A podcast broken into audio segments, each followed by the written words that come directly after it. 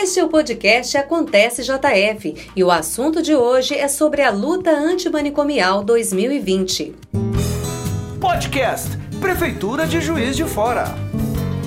Nesta semana, o destaque da Secretaria de Saúde é a luta antimanicomial 2020, que é justamente a busca pelos direitos das pessoas com sofrimento mental.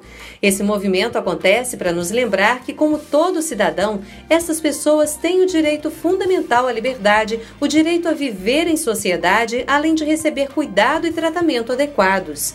E para nos falar sobre a importância desse movimento, convidamos a gerente do Departamento de Saúde Mental, Mariene de Paula.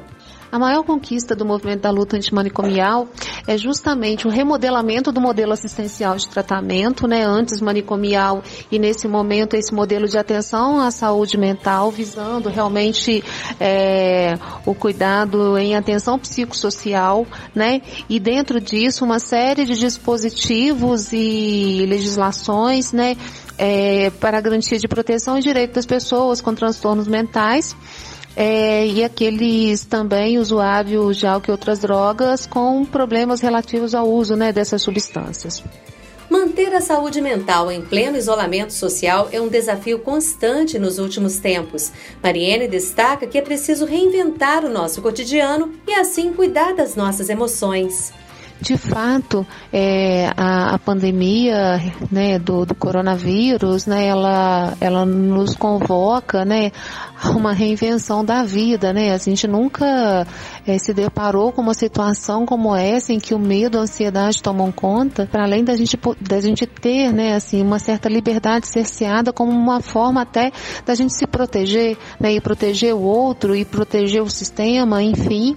É, e aí, neste momento, momento, eu acho que é importante a gente poder, né, se redirecionar, refazer o sentido da vida. E uma pergunta, ela se faz essencial, que é como posso reinventar o meu cotidiano, né? Frente a isso, o que, que é possível ser feito para que eu também não seja absorvida pelo medo de modo a me paralisar, né?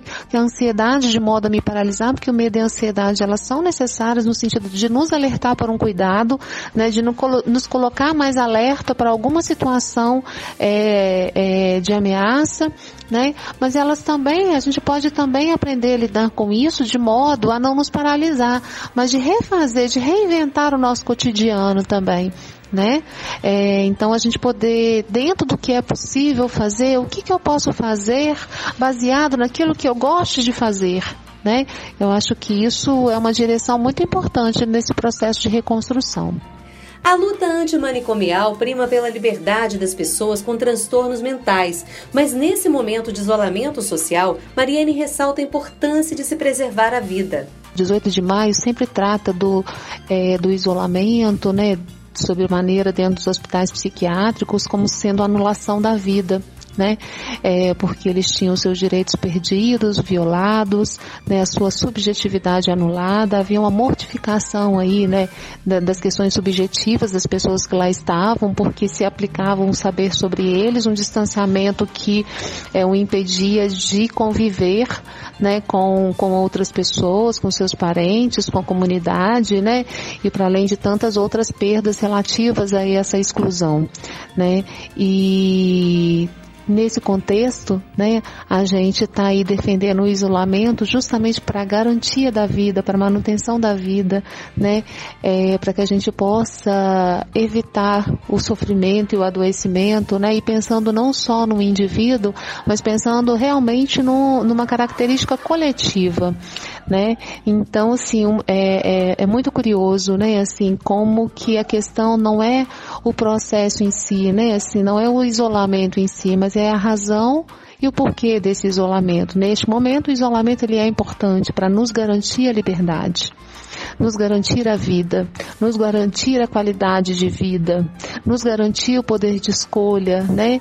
E essencialmente garantir a vida para a gente poder ter o poder de escolha, né?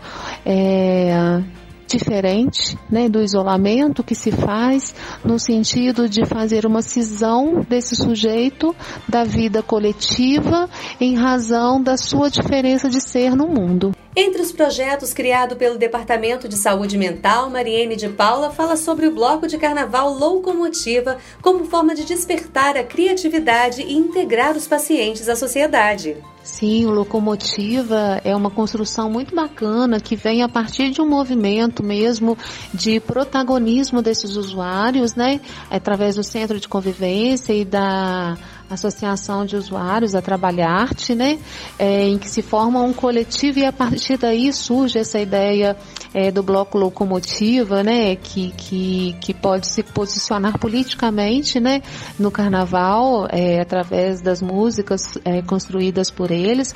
É, mas os CAPs também, eles têm recursos, assim, muito bacanas para poder favorecer a expressão e, e a construção é, de, de uma possibilidade de tratamento para essas pessoas pessoas, né? Então a gente tem dentro do, dos CAPs diversos recursos, como oficinas, grupos, né?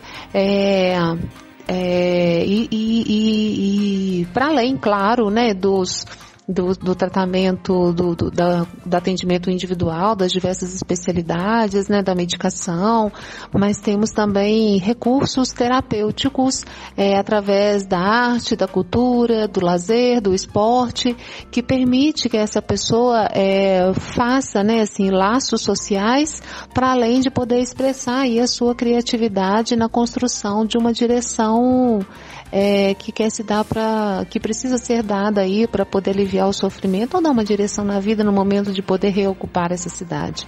E o nosso podcast fica por aqui. Mais informações sobre os trabalhos realizados pelo Departamento de Saúde Mental em Juiz de Fora você encontra no site da Prefeitura em www.pjf.mg.gov.br. Acontece JF aproxima você da sua cidade.